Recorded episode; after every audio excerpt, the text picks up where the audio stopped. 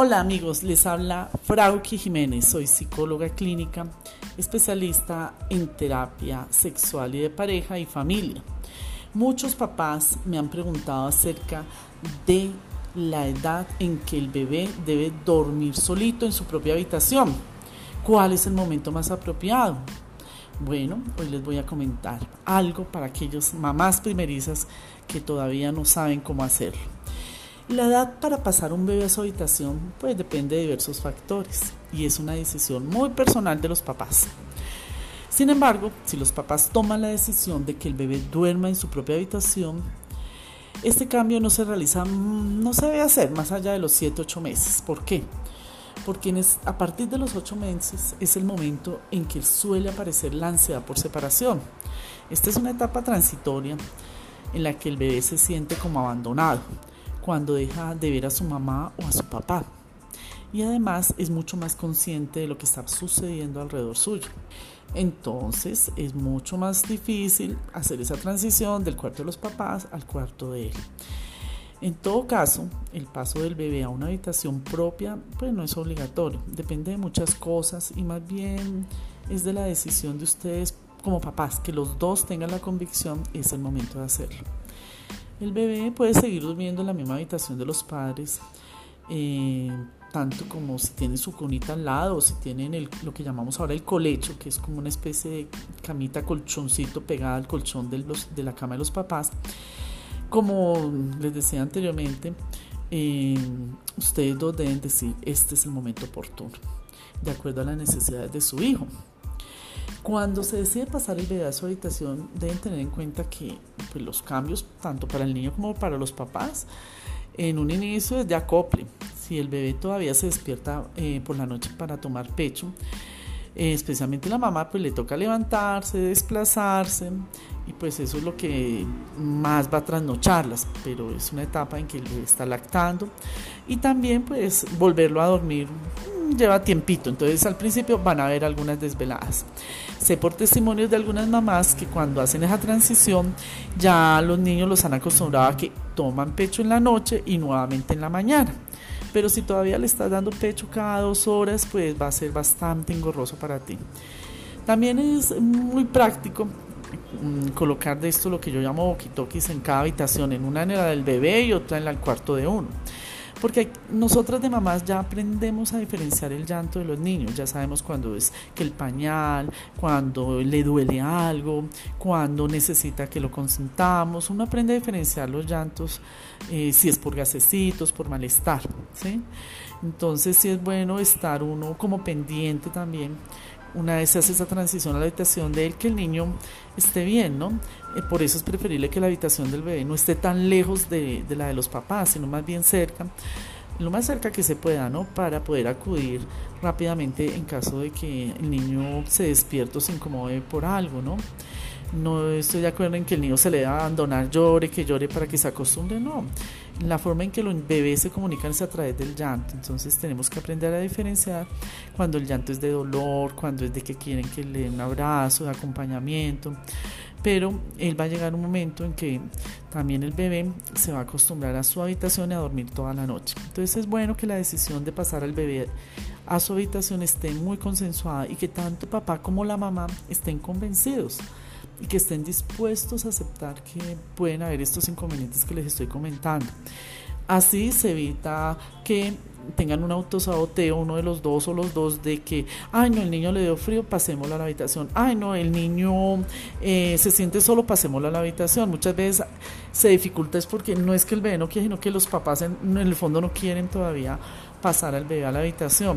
Entonces, por eso es muy importante que sea por convicción, que los dos papás sepan que se debe hacer, que resumiendo, que no se pase el bebé después de los 7, 8 meses, porque es más difícil la transición para el niño. Un, periodo entre los 5 o 6 meses y gradualmente es lo adecuado eh, para ellos y para los papás. Entonces espero que estas recomendaciones eh, ustedes las tengan en cuenta y que me cuenten cómo ha sido y cómo les fue a ustedes cuando, cómo fue la experiencia de ustedes cuando pasaron su bebé a su propia habitación. Les habló Frauke Jiménez, psicóloga clínica, especialista en terapia sexual y de pareja y familia.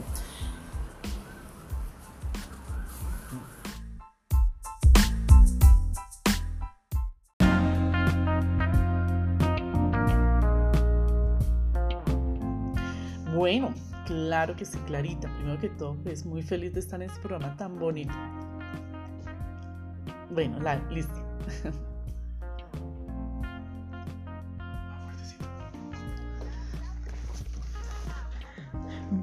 Buenas noches, Clarita. Pues feliz de esta invitación aquí en Armonía. Me siento muy contenta. Qué nombre tan lindo el del programa. Feliz de estar aquí contigo.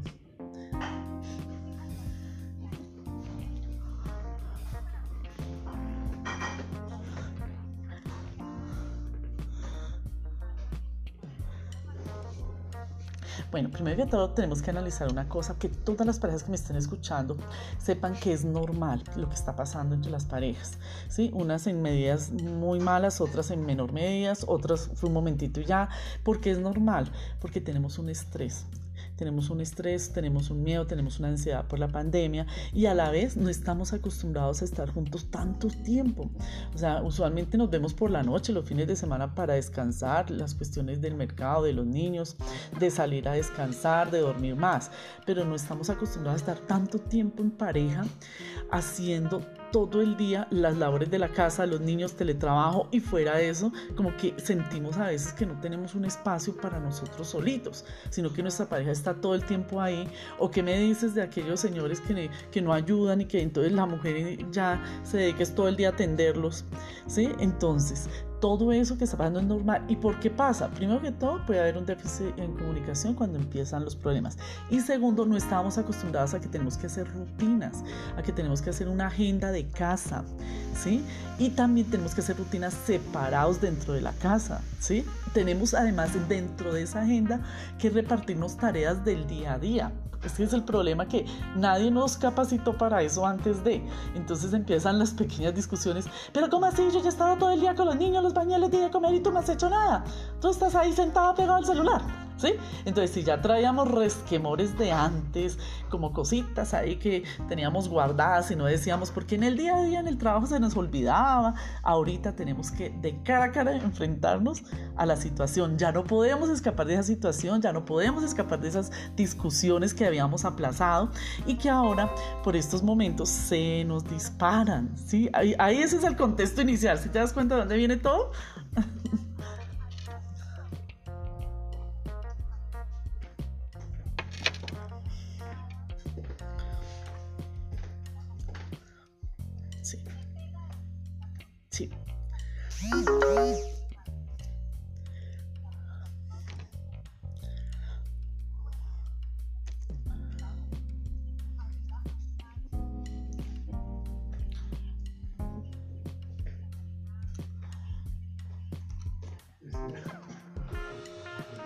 Muy bien, muy bien el análisis, es verdad.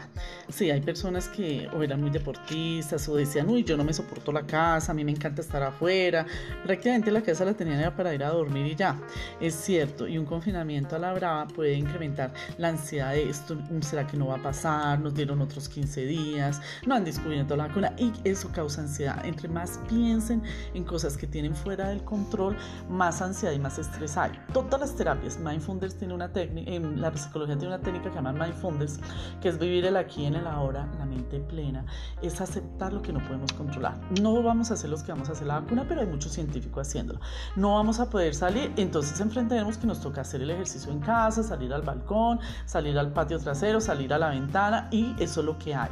Entre más rápido aceptemos que la situación es como es, baja la ansiedad porque el cerebro ya identifica, no puedo hacer nada, tengo que aceptar. Pero si estamos en contra, de aceptar y todos los días nos repetimos qué, dice la noticia, qué más salió, cuántos muertos, no, esto nunca va a acabar, esa ansiedad la transmites al resto de la familia. Entonces, ¿qué es lo mejor para combatir esa ansiedad? Cambiar el chip de pensamientos. Escucha música, cántala, baila, ponte a ver una película que te haga reír, reír, en Netflix hay muchas, eh, mira noticias positivas, tienes que cambiar el chip de la, de la mente, porque todo es de adentro hacia afuera, ¿sí? Y de pronto si tu pareja es más calmada, más tranquila y tú estás desesperada, pues empiezas a ver sin querer cómo le buscas pelea a tu pareja, porque estás tan tranquilo, pero eh, ¿por qué no te mueves? Pero veo que hoy no hiciste nada, Ay, y búscale el pero, y búscale el pero, ¿sí ves? Entonces, sí tienes toda la razón todo está en nuestra cabeza, cada uno lo está asumiendo de forma diferente. ¿Qué es lo más importante? Conversar cómo se siente uno con la pareja, pues para eso la pareja, para que nos ayudemos mutuamente, hablarle desde el corazón, decirle, mira, hoy he estado triste por esto, he estado mal por esto otro, ¿sí? Y que nos escuchen con empatía, que nos dejen hablar, ¿sí? Porque de todas maneras todas las parejas sí discutimos y hay que aprender a discutir bien para no ofenderse, escuchar, conectarse emocionalmente con el otro, ¿sí? contestar uno también desde su punto de vista, porque tenemos derecho a ver las cosas de otra forma, pensar distinto. Entonces, podemos decirlo, pero sin acusar, hablando calmaditamente, desde el corazón. Si yo siempre digo en primera persona, yo siento, a mí me gustaría, podríamos hacer, hoy tengo un bajonazo y estoy triste, y es válido que hoy me quiera quedar en pijama viendo televisión, pero al otro día otra vez bañate, alístate, ponte bonita. Eh, el hecho que estemos encerrados no única que no nos pillemos el pelo, pues eh, no nos peinemos, aunque sea una colita, pero una colita bien hecha, no, no como la chimoltrufia todo el día, porque entonces la pareja nos vea toda feo, si no, uno tiene que estar bonito, sobre todo.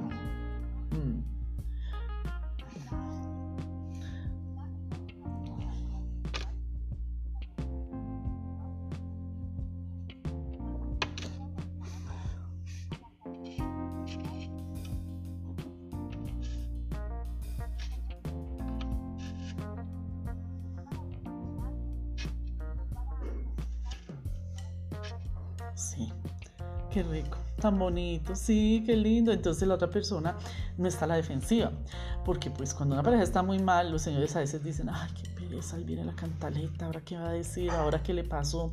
No, si empezamos así tan lindo como tú dijiste, ya la pareja dice, bueno, cuéntame y que esté uno dispuesto desde el corazón también a escuchar y entender las emociones y sentimientos de la pareja. ¿sí? Porque van a haber días donde queremos discutir, otros donde queremos llorar, otros donde tenemos bajonazo, otros donde vamos a estar muy alegres y entonces armamos el super plan con los niños. Por ahí he visto planes muy bonitos que la gente en los balcones arma picnics, ¿sí? Eh, ponen, decoran bonito el balcón y ese es como un espacio nuevo, bonito. Esas son actividades muy bacanas porque la misma casa crean espacios bonitos o hacen la cena romántica en la sala con vinito, con velas, cuando los niños ya están durmiendo, es que así debe ser, reinventarnos dentro de la cuarentena. Nos toca aprender a vivir de una forma diferente porque las cosas ahora cambiaron, son diferentes. Entonces hay que acostumbrarnos a lo que tenemos y ser felices, pero si una pareja discute demasiado, demasiado, demasiado clarita que ya pueden llegar hasta la violencia, yo digo, bueno, primero que todo, eh, tratar de controlarse y sobre todo delante de los niños uno de niños y de hijos sufre mucho cuando los papás se agreden, se gritan, uno no sabe qué hacer, queda paralizado, los niños empiezan con pesadillas. Entonces, piensen en ustedes, en no hacerse daño, no hacerle daño al otro y sobre todo a sus hijos. Si ustedes están bien, pueden resolver cualquier situación. Es aprender a discutir sin ofender, aprender a escuchar. ¿Sí? Cuando uno no escucha, uno está pensando en qué le voy a contestar, en qué le voy a criticar y en qué voy a decir todo lo negativo que usted es. Y ahí es cuando empiezan los grandes problemas. No es humillarse, no es bajar la cabeza, es ser conciliadores, porque muchas veces uno trabaja con parejas y es increíble eh, cómo el diálogo interno negativo hace que la persona incremente su ira y la crítica destructiva, ¿sí? Es eso, entonces es saber qué hay dentro de mí que me hace sentir que me están humillando, que me están criticando y a la vez devuelvo lo mismo primero mirar al interior y hablar calmadamente cuando ya mi pareja esté dispuesta a escucharme, porque habrá un momento en que mi pareja también va a decir, hoy no tengo ganas de hablar, hoy me siento también mal.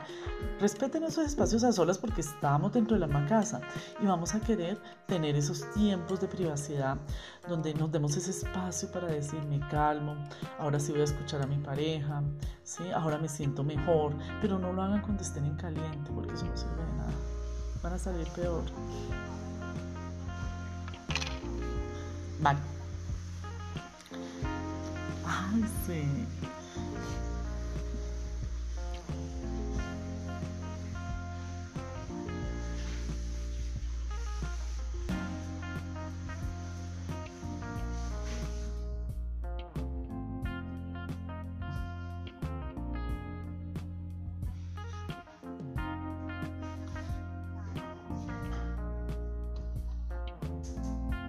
Hay dos escenarios.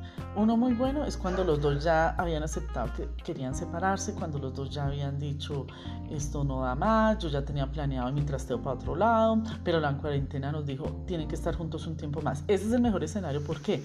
Porque ya los dos habían procesado el duelo o lo estaban iniciando, pero ya con una aceptación de que todo terminó, ya con separación de bienes, de quién se queda con quién, entonces ahí se tratan mejor porque llegan a los acuerdos de que somos padres de los hijos, vamos a convivir en mismo espacio como compañeros, como amigos o cada uno en sus actividades con respeto y cordialidad de comer, de saludarnos, pero no más allá. ¿sí? Y el peor escenario es cuando uno de los dos no quería la separación. Es horrible. Incluso tengo, pues yo estoy atendiendo por llamadas y tengo casos así. Es espantoso. Porque el que no quería separarse, inconscientemente o conscientemente, a veces las dos, a veces una de las dos, empieza a tratar de castigar a su pareja por el hecho de que lo van a dejar o la van a dejar, saboteando momentos, recordando cosas del pasado negativas, echándole la culpa de todo. Y eso es lo que no se hace porque se sufre y hace sufrir a la otra persona. Pero es muy fácil decirlo y que lo entiendan, muy complicado, porque ellos sufren el síndrome del corazón roto. O sea, no quiero que me dejen, el dolor está ahí. Sí, y supurando y con olor fétido y todo porque tratan de contaminar todo a su alrededor, entonces sabotean los momentos con los hijos. Es como castigar, el castigo. Ya me vas a dejar, ya tenías planeado dejarme, pero no te puedes ir. Y no te llevas a mis hijos porque no los vas a enfermar y no esto y no lo otro y tienes que estar acá. Es como una cárcel. Ese es el peor escenario. Ahí lo que... Ahí lo, Ahí lo que yo sugiero es, si ya el encierro, estos hombres se vuelven muy violentos, ¿qué hacer? Hay que, primero que todo, yo digo, miren, traten de buscar el refugio, eh, llamen a familiares y amigos, traten de que hablen con su pareja y le digan cálmese, mire, mira, ta, ta, ta. a veces escuchan a la mamá, a veces escuchan a la familia, pero si eso no sirve de nada y la situación sigue igual, ya han habido pues desafortunadamente cosas graves eh, en este tipo de situaciones, hay que tener presente que hay una línea para las mujeres maltratadas, la 155, que es la línea púrpura, o la 123, denuncien. Si no tienen cómo llamar, busquen comisarías, que yo sé que pues tenemos un momento en que podemos salir si están funcionando las comisarías, pero tienen que hacer algo, no pueden quedar a a la deriva. Son personas que no escuchan, por eso es el peor escenario, porque el que están dejando, el que no se quiere separar, no escucha, simplemente quiere maltratar. Entonces, eh, el primer escenario, generalmente listo, ya pues sí, duele y todo, pero no tenemos nada, convivimos, uno duerme en una habitación, el otro en la otra, están por los hijos, pero están en un proceso en que el duelo empezó, pero lo llevan en paz, en armonía, con el dolor propio de un duelo. El segundo escenario, donde la violencia es grave y donde el encierro vuelve más violento, sobre todo a los señores, por eso se habla de violencia de género hacia la mujer, porque generalmente son los señores. Eh, desafortunadamente. Hay un índice más bajito que de mujeres violentas, también las hay, y también son cantaletosas, humillativas y, y todo el tema. Con, sí, es bastante complejo. Ahí generalmente lo mejor es, miren, si no pueden solo, busquen ayuda, ya sea en estas líneas 155, línea púrpura para la mujer, o 123, que es la, de la policía, y ellos tienen urgencias psiquiátricas y todo el tema, o también eh, conseguir un psicoterapeuta. Hay psicoterapeutas eh, ahora que atienden la mayoría online, eh, que los puedan orientar, que los pueda calmar, que les explique cómo hablar de lo que sienten, de cómo comportarse, de cómo manejar la ira. Pero para tomar una terapia deben querer, porque no es solo iniciarla, sino que de verdad quieran seguir las recomendaciones y las herramientas del terapeuta. Ese es el peor escenario y desafortunadamente hay mucho de eso ahora. La violencia se incrementa cuando las cosas ya venían muy mal.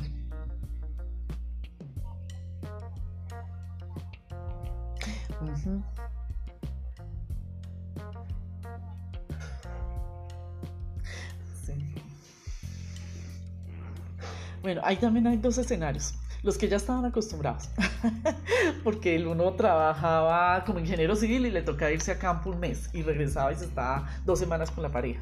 O el el comerciante que viaja mucho o el que se fue a hacer un posgrado y ya lo sabían manejar, ya tenían el tema de las videollamadas, el tema de las citas inclusive por videollamada con armaban todo, citas hasta de comida, vino, todo. Entonces comían al mismo tiempo mientras se veían, el, el, el cibersexo y todo eso también lo hacían y lo saben manejar. Pero al que le cogió por sorpresa, porque son novios, porque nunca pues, se veían cada ocho días o cada noche y demás, y ahora ya no se pueden ver, en ese caso lo más importante es que tengan claro el compromiso y la confianza. ¿Qué es el compromiso? Somos pareja, aceptamos las circunstancias, estamos en contacto, estamos hablando y sobre todo la confianza. Porque es que las parejas que les va mal en estos escenarios muchas veces porque se desconfían. Es que estabas en línea y no me contestaste con quién estabas hablando. ¿Sí? Y empiezan a revisar los momentos en que están en línea. O sea, en ese caso, los que son parejas como celosas, los celos también se incrementan a pesar de que saben que están encerrados, entonces piensan, ¿será que está? ¿Será que esto? Entonces, compromiso y confianza. Entonces, en los novios se da mucho eso. Mientras si son noviecitos donde pues había confianza, compromiso, pues entienden el, el, tema de la distancia, obviamente hablan y tú sabes que en esa primera etapa de enamoramiento suspiran, se van a pegar mil horas todo el día y, van a querer como verse nuevamente y lo van a disfrutar. Incluso pues, se ve gente que aprovechan el día de la salida y se van a esperar a la casa del otro y eso pues está prohibido, ¿no? Pero lo hacen eventualmente porque pues por seguridad no se debe hacer. Eh, pero están en ese tema. Y los peores escenarios sí son los celos, eh, discusiones por videollamada, igual. O sea, es lo más desfavorable que puede haber es la desconfianza, la falta de respeto, las discusiones sin un fin, porque las discusiones deben ser buenas y con un fin, solucionar un conflicto a la vez. No todos los temas a la vez.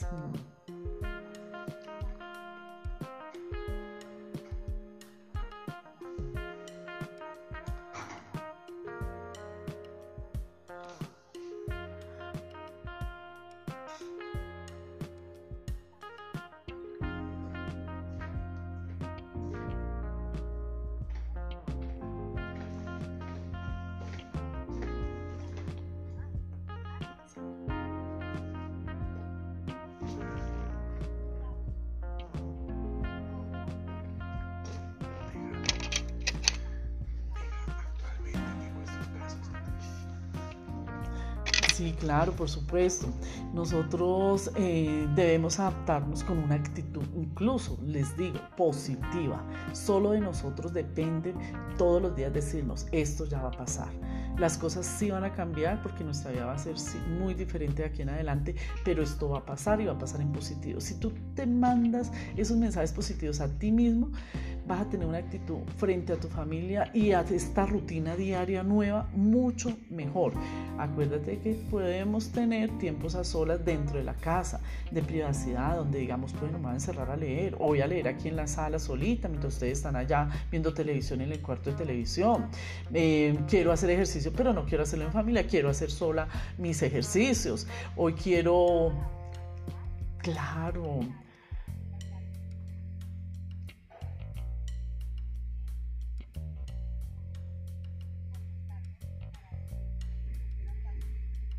Ay, no. Se pasó volando. Y les iba a decir, les iba a decir, vean esa película Pasajeros, ¿tú la conoces? Donde una pareja en el espacio le tocó despertar, ellos iban a despertar 88 años después, pero un error en las máquinas hizo que despertaran antes y cómo esa pareja empezó a vivir dentro de esa nave espacial esos 88 años. Vean, la Pasajeros, Pasajeros, sí, lo hace, lo hace a uno pensar, Clarita, lo hace pensar a uno, es muy chévere.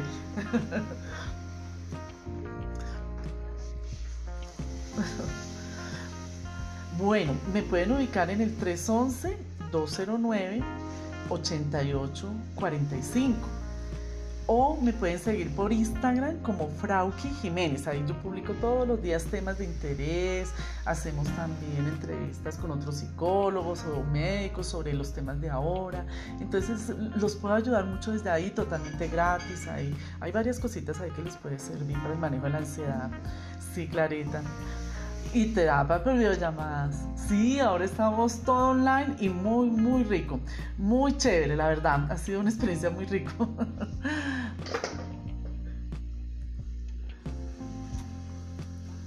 A ti, Clarita, por la invitación. Un abrazo.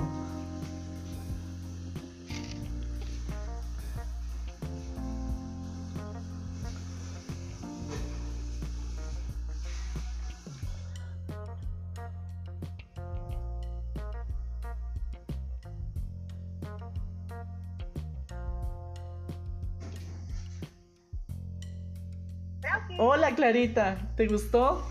Ay, tan bella, me encanta.